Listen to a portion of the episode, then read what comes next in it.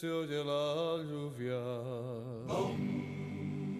En los techos de cartón.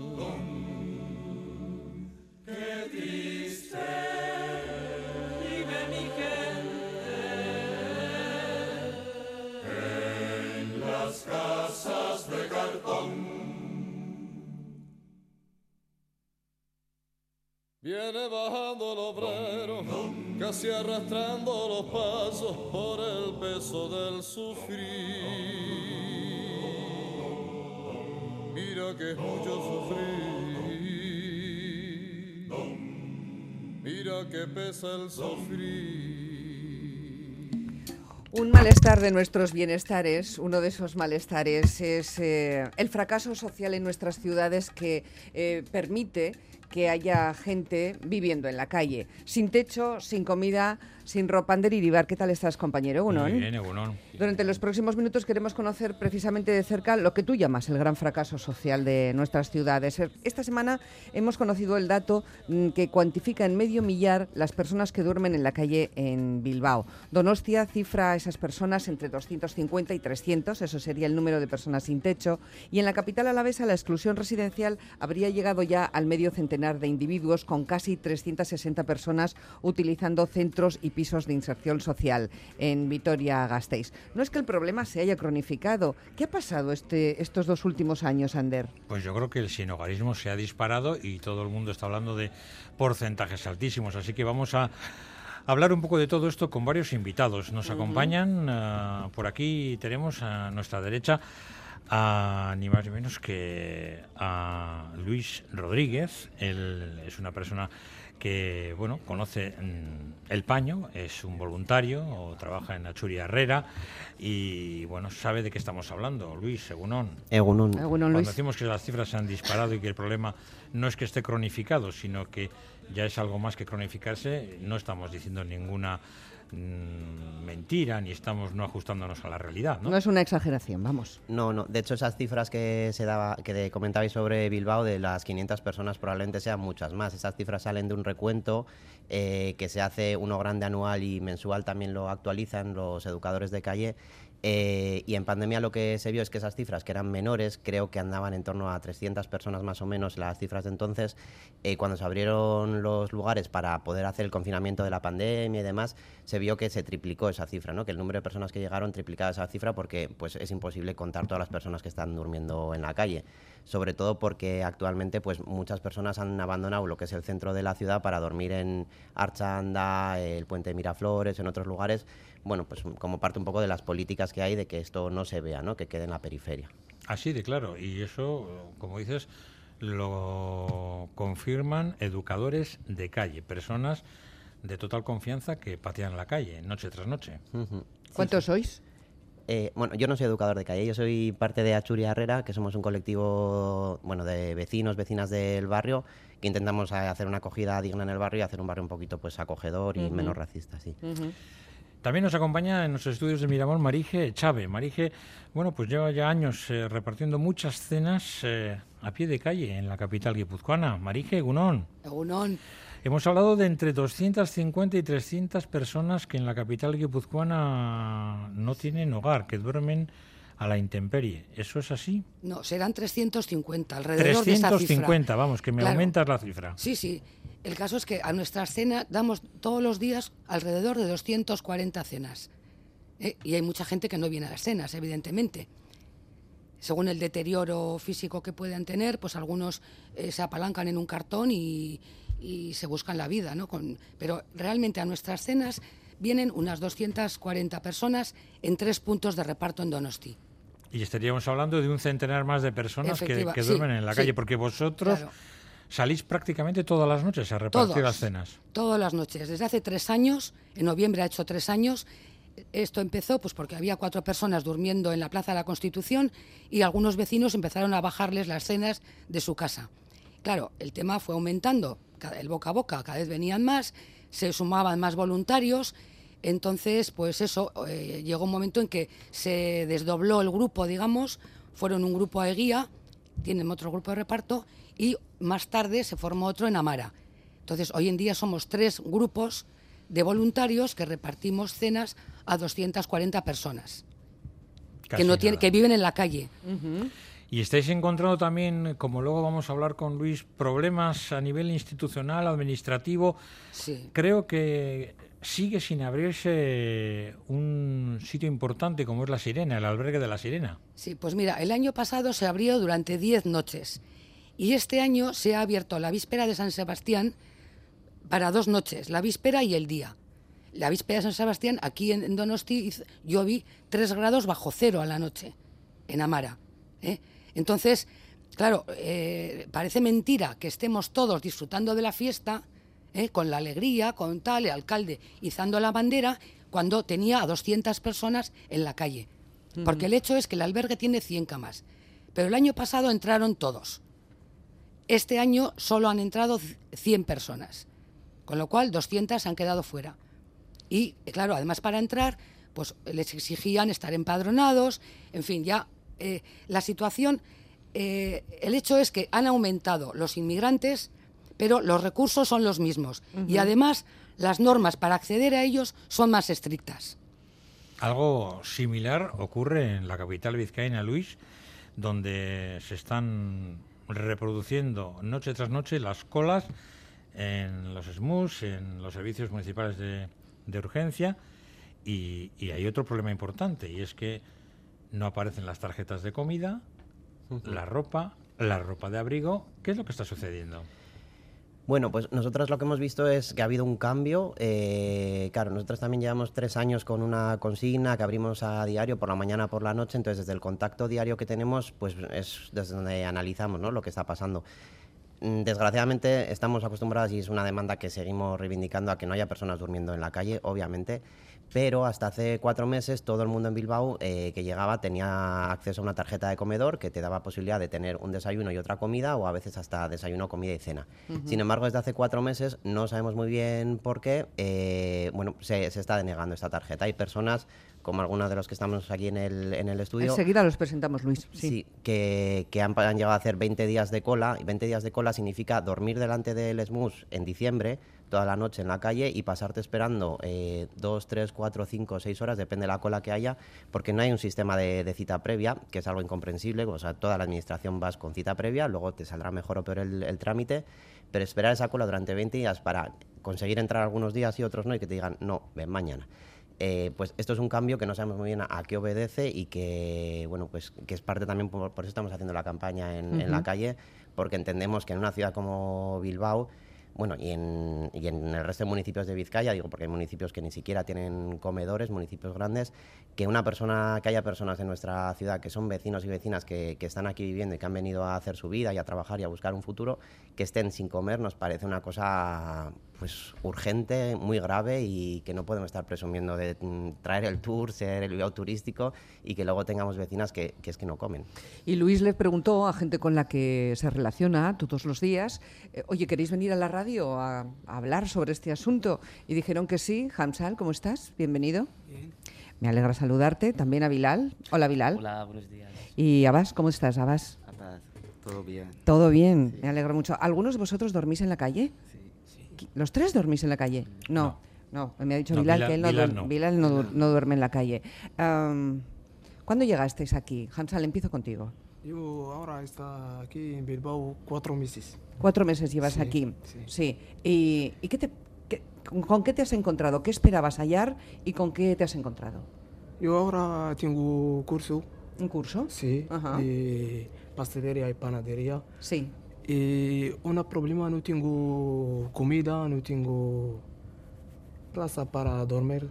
No tienes dónde dormir Sí, y y- tampoco tienes dinero para comer. Sí, este problema es ropa también. ¿Y cómo es posible que estés haciendo un curso y no tengas un sitio donde dormir y donde comer haciendo un curso de pastelería y panadería? Sí, Allí no os dan comida, no, solo aprendizaje, sí. Solo tengo solo cena. solo la cena. Sí. Vale. ¿Y cómo te las apañas para conseguir comida y ropa y techo? ¿Qué haces? ¿Las colas que decía antes Luis?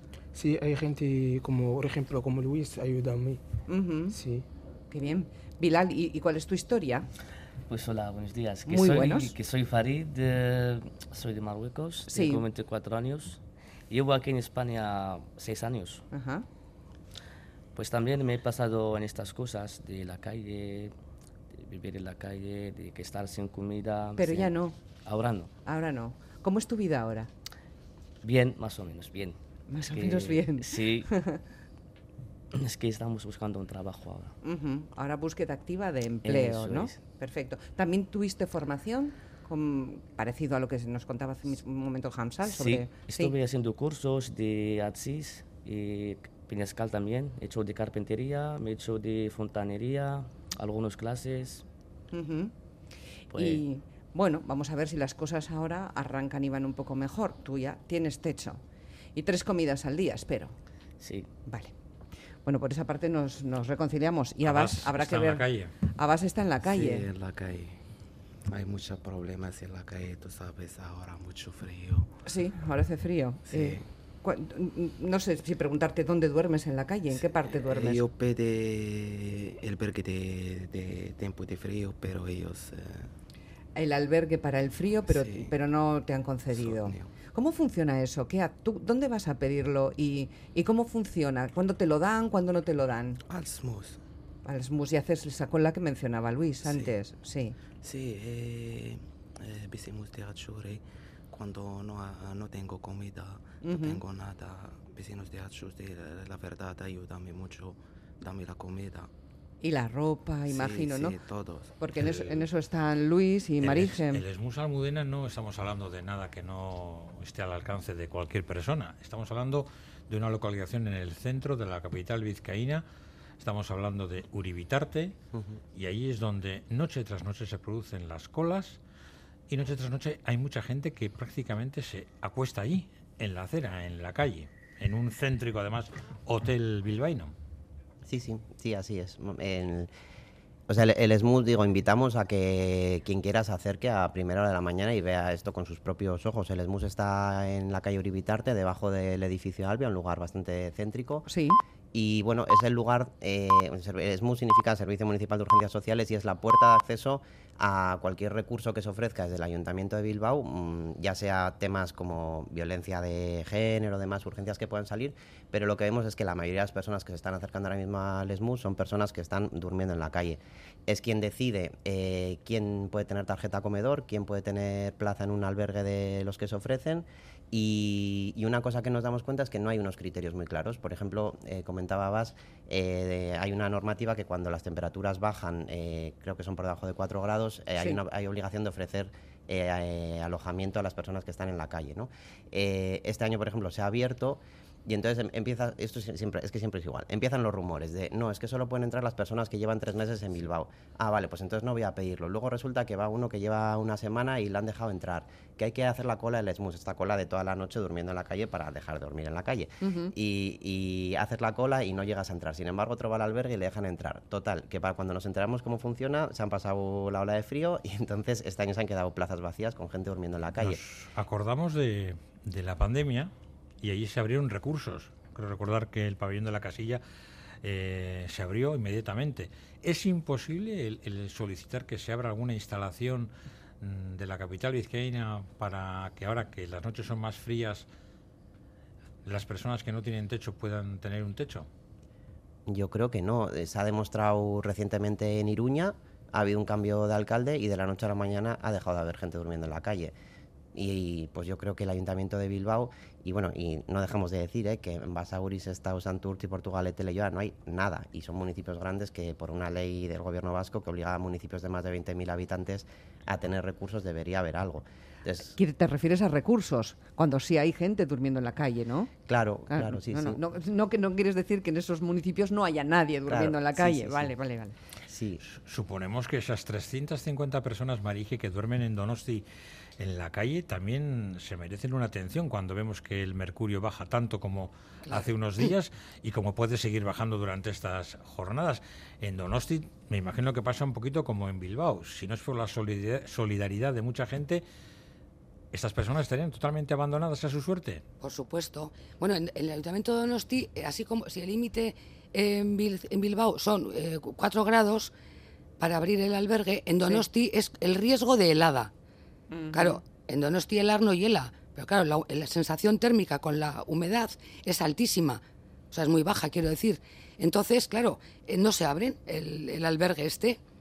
Y, y luego, y antes, claro, el empadronamiento. Otra cosa que quería decir, antes, a los tres meses, eh, se les empadronaba en el SMUS. Ahora, claro, cuando van al SMUS, por primera vez les piden un certificado de que han estado en algún albergue cercano eh, 15 días para acceder a las citas del SMUS. Tienen que estar 15 días previos en algún albergue. Y luego ya, eh, con citas regulares, a los tres meses se, le- se les empadronaba. El padrón les da acceso también a otros, a otros beneficios. Bueno, pues ahora hay gente que con cuatro meses no les han empadronado todavía. Ayer me lo decían unos cuantos. Marije, por lo que tú cuentas, lo que le oigo a Luis, las características de las ayudas y de los ofrecimientos son distintos en cada lugar. Pues, en- Pues y- puede y- ser, porque depende de los ayuntamientos. pero claro, de la distintos y aleatorios, según lo que nos ha contado hace un momento Luis. Claro, depende Sí. de la gestión municipal y de esos rumores Sí. de hoy no vengas, ven mañana, luego sí, luego sí, no, ¿no? Sí, sí. Ya, ya, ya, ya. Mira, acabo de recibir una llamada, de, nos escriben de- desde Donosti, nos escribe Gema, y dice que en diciembre hubo un pleno en el Ayuntamiento de Donostierra para ilegalizar a los vecinos y vecinas Sí. que estamos dando cenas solidarias y que las hacemos en nuestras casas y que nos querían, bueno, pues eso, ilegalizar por ocupación ilegal de espacio público. Y como dice esa compañera, la compañera eres tú, Sí. Marije, cubrimos un espacio que el Ayuntamiento no cubre y además nos criminaliza, que hay gente en la calle que es la única comida que hacen todo el día. Y, Sí. y dice que bueno que voluntarios y voluntarias pues son gente de una pasta especial Sí, y les mira. da les felicita dime Sí. dime Marije No, ella es compañera mía, que es, es un encanto. Y claro, lo que pasó fue que el PP, el concejal eh, Borja Corominas del PP del Ayuntamiento de Donosti, presentó esa moción. Claro, eh, en, un punto de reparto, pues, pues suele haber follón, porque son chavales muy jóvenes, marroquíes, que bueno, pues montan broncas o, roban en algún establecimiento, que es una minoría, ¿eh? Eso son, es una minoría. Bueno, pues aprovechando de esa situación, Borja Coromines presentó en el ayuntamiento una, moción de censura, lo que decía Gema, ¿no? Intentando criminalizarnos. Y claro, bueno, pues eh, no salió adelante, lógicamente, porque el PNV y el PSOE, bueno, lo frenaron, ¿no? Pero, de hecho, nosotros tenemos un consen- vamos, una aceptación tácita por parte del ayuntamiento, pero tampoco están de acuerdo con lo que hacemos, porque lo ha dicho en, la- en una cadena de televisión el director de Acción Social, el señor Agote, dijo que no le gustaba lo que, que diéramos cenas en la calle, que ellos estaban por una acción integral. Claro, la acción integral, ¿cuándo la van a comenzar? Con una persona, porque si la tienes en la calle 11 meses o más de un año, ¿cuándo empieza esa acción integral? Y primero habrá que empezar por darle unas condiciones de vida dignas. Y nosotros, además de darles la cena, les damos apoyo moral, les, les eh, dirigimos hacia centros de estudios, les vamos orientando, eh, te cuentan sus penas, se descargan contigo, les hacemos sonreír en un momento, que es muy importante, ¿no? La risa, que les, les animamos cuando están tristes. Ayer me pasó con un chico, dos hermanos aquí, 24 años, 22, y la madre se cree que están trabajando. Y le dije, mándale fotos, eh, manda una videoconferencia. Dice, la- eh, dice, sí, pero me dice que siempre le mando desde la calle. Claro, la madre no es tonta, pero tampoco quiere él amargarle a su madre diciéndole en qué condiciones viven, ¿no? Y estas, estos chicos, desde luego que son dignos de hacerles un monumento a cada uno. Porque que estén en la calle, que se levanten del cartón, que vayan a clase. Porque hay chicos que van a clases de castellano a la EPA o a Jatorkin o a Cáritas. Por cierto, en la EPA, un centro público, este año han quitado cuatro profesores. ¿eh? Han reducido enormemente las horas de castellano y hay lista de espera, que en la vida había habido lista de espera, porque yo he trabajado ahí. ¿eh? Entonces, claro, se van a sus clases de castellano, a los cursos profesionales de, de Jatorkin o de Sartu, hacer cursos de herrería, de, soldadura, de lo que fuera. sí sí Están Oye, bien preparados. Marije y Luis y chicas hay chicas durmiendo en la calle ¿eh? No, no. No. Las chicas yo creo que tienen, tienen eh, una- un tratamiento especial, creo, ¿eh? porque claro, es más delicado. Pero ¿y cuál es el problema, tanto a Marije como a Luis? Que la sociedad mira para otro lado, que Sí. estas personas, estamos hablando ya 350 en Donostia, medio millar en Bilbao, hablamos ya de más de 800, sin contar a los de Vitoria-Gasteiz, la gente de Iruña. Esta gente es invisible. Sí, sí. Mira, hay que, hay que conocerles. Tú lo que no conoces lo apartas, ¿no? Eh, claro, si te, si, te, si te integras con ellos, si interaccionas y les conoces, ves que son como tú y como yo, o como nuestros hijos o nuestros hermanos, que tienen miles de problemas. O sea, porque no tienen nada. Lo que decía el chico este, ¿no? No tienen ni ropa, ni alimentos, eh, nada, nada. Entonces, claro, si no les conoces, dices estos marroquíes, que, porque oyes a cuatro que han robado, ¿no? Pero acércate a los puntos de donde se reúnen en las cenas y les ves, les ves cómo viven, cómo son realmente, ¿eh? y les, les quieres un montón, porque son personas que están sufriendo.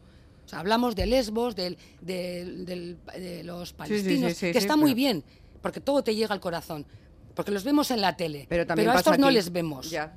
El problema invisible que decía. El problema invisible, que claro. decías antes. Luis, ¿qué Claro. querías decir? Sí, no, que, que yo creo que es que hay que decir que vivimos en una sociedad que, en la que es racista y que tiene una mirada racista y que quizá vosotros también, pues Abbas, Hamza, Bilal, o sea, podéis contar cómo sentís, ¿no? Cuando entráis al metro, cómo las cosas que hace la gente que está al lado, se sienta al lado vuestro y demás.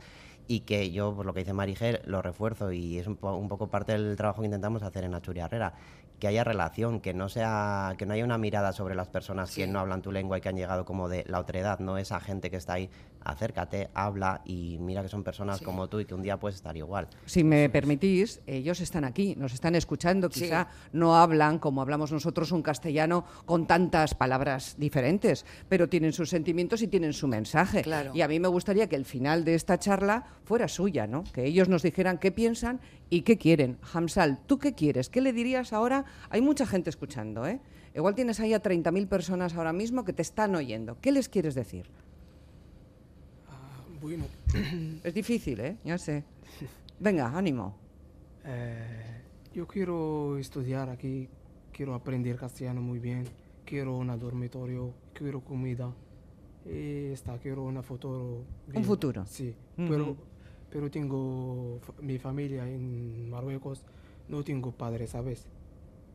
Y Yo necesitan ay- grande de la casa, ayuda para sí, ellos. Quiero ayuda a mi familia. Sí.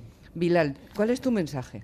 Pues mi mensaje que la gente no se juzgan las personas, es que la mayoría se piensan como que todos son, ladr- son ladrones, pero la, la mayoría, la mayoría no. La mayoría que son buenos, son majos, no hacen daño a nadie. igual que es que cualquier país hay malos y hay buenos, en general. Pues lo que queremos, queremos venir aquí, hemos dejado nuestra familia, hemos dejado nuestros hermanos para llegar hasta aquí a buscar un buen futuro, buscar un trabajo, ayudar a los demás. Ujú. y, y- y ahora le quiero dar la misma oportunidad a Bas, que está aquí a mi lado. ¿Cuál es tu mensaje, Bas? Mi mensaje, como dice Abbas, eh, como dice Bilal, sí. Eh, hay gente aquí pensar que todo el Marroquí es igual, pero no. Por ejemplo, yo, yo vine aquí para cambiar mi vida, para ayudar a la familia. Eh, tengo una profesión de peluquería, peluquero profesional.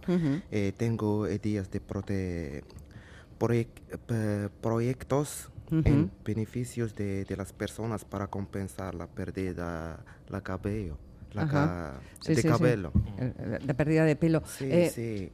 Ay, eh, soy eh, persona positivo. Eres una persona que sí, aporta. sí. Vale. Eh, Abbas, ¿cuántos años tienes? Eh, tengo 26. 26. Sí. Bilal, Yo ¿tú? 24. 24. ¿Y Hamsal, tú cuántos tienes? Inti. 20 años. 20 años. ¿Cómo llegasteis hasta aquí, Hamsal? ¿Tú cuando te has llegado hace poco? ¿Cómo llegaste? No, eh, primero venir en Alemania. Primero Tengo- estabas en Alemania. Sí, 17 años. Ujú. Y luego eh, Francia. Y luego Francia. Y finalmente aquí. Y finalmente aquí, sí. ¿Y tú, Bilal? Yo estuve en Marruecos, me, me he salido en Tánger Sí. y me he llegado hasta, hasta Almería. Hasta Almería. Pues Almería pasó por Barcelona y Barcelona está aquí. Hasta aquí. ¿Y el caso de Abbas? Yo de Ceuta seis meses y Ceuta directamente a Bilbao. ¿De Ceuta? Sí, Eh, ¿Pasaste la valla o sí. pasaste ahí nadando. nadando? Sí. Pues estas son las historias, ¿saben? Pues esta gente, estos chicos, duermen en la calle y no tienen ropa de abrigo y no tienen comida. No tienen comida. Quiero decir que a veces solo hacen una comida al día, como decía Sí. antes ce- Gemma, ¿no? cenas, sí, sí. La cena. Sí, La cena. La verdad es que es escalofriante, ¿eh? Y decirlo y escucharles es una buena prueba de lo que puede ser invisible, pero existe, pero Per- está ahí. Perdona, quería sí, decir otra cosa. Mira, Tenemos ya- un minutillo, ¿eh? Aprovechando la situación, que es que eh, además les proporcionamos mantas y sacos que recogemos de ciudadanos que nos dan, pero es que eh, un- llega la policía municipal o la- eh, les pide la documentación, tal, y a los dos días les quita todo. Entonces, les deja sin nada y todo eso va a la basura. Entonces, todos los años es lo mismo. Venga a sacar mantas y sacos para que luego, eh, a los dos días, la policía municipal o los, lo- el- los servicios de limpieza se lo requisen y van a la basura. No lo recuperamos. O sea, es que encima ya es sadismo. Es una situación denunciable. Desde Santurce nos escriben también para decir que en Santurchi duermen en un recuadro pequeño al lado de la Caixa, en los soportales donde está la Ambide, qué ironía. En el lugar que acabo de comentar hay una mujer, nos dice este comunicante, de unos 30 o, o 40 años y, en fin, están mandando mucha solidaridad, muchos aplausos a estos chicos que han venido aquí, a este estudio de radio. Luis solo quiere un minuto Sí, para pues un minuto y recordarnos que que, están en una campaña muy importante, ¿verdad? Adelante, Luis. Sí, hemos empezado una campaña para denunciar esto públicamente desde Onguietorri y Refusiatuak y varias arreras, la de Rivera, la de Irala, la de Achuri y también con Sor Racismo Vizcaya, en la que bueno pues queremos eh, hacer un poco público esto, ¿no? que, la, que deje de ser invisible y que pase a ser visible. En concreto en la campaña tenemos como tres ejes, el de siempre, que es ninguna persona en la calle, eh, el segundo es el tema de la comida, que ya lo hemos comentado, y el tercero es el del trato digno, que no haya que esperar esas colas, que se ponga un sistema, hay cosas propositivas muy sencillas como un sistema de cita previa, como poder avisar al comedor cuando faltas por WhatsApp en vez de llamada para que no te den de baja. Y ¿Os reciben las instituciones, Marije, Luis? ¿Os reciben? Pues eh, malamente. vale. Nos han recibido sí. dos veces, pero no hemos llegado a nada. Pe- eh, eh, pedimos unas reuniones con el SMUS para saber qué criterios utilizan con los, con los chavales para ir orientándoles y no nos recibieron ni nos contestaron. Nosotras Cuando tenemos- solo queremos ayudar y cooperar, que es lo que estamos haciendo, claro, pero queríamos hacerlo ju- con- conjuntamente, pues nos rechazaron. En general a nosotras muy poco, de hecho les hemos invitado cuando fue todo el problema de las vallas, de Achuri que intentaron cerrar y solo vinieron dos grupos políticos. Pero bueno, esta vez con esta campaña sí nos van a recibir el 7 el concejal de, El de 7 la de febrero. Sí, bueno, eh, se nos me acaba el tiempo y ya lo siento, Ya pero lo bueno. siento, sí, sí. sí, ya lo siento. Porque hay mucho que decir. Sin duda, y yo creo que habéis dicho buena Sí. parte de lo, que- de, de- de lo que queríais decir y que, Sí. que- que es el mensaje que va a llegar. Sí. Marije, gracias. Es que ricasco. a vosotros muchísimas gracias, Luis, por, gracias darnos, también. por darnos voz. Y sobre todo por las voces también de quienes son los protagonistas Eso de es. esta desgraciadísima situación, Hamsal, Bilal y Abbas. Mucha suerte, Gracias. chicos, que todo vaya Gracias bien. Es que ricas. Agur, agur, hasta luego, Ander. Agur.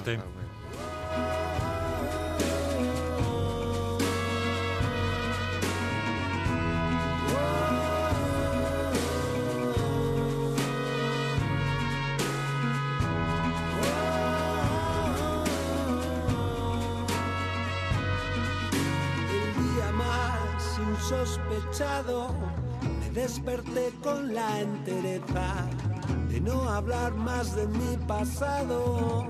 Perdí peso en la cabeza, deambular mirando el suelo, tropezar con un pañuelo, rodando sobre vía estrecha, torcida a veces y derecha. Siento bajo el suelo el lodo que ensuciaba el pelo. Cualquier sitio, pues soy aquí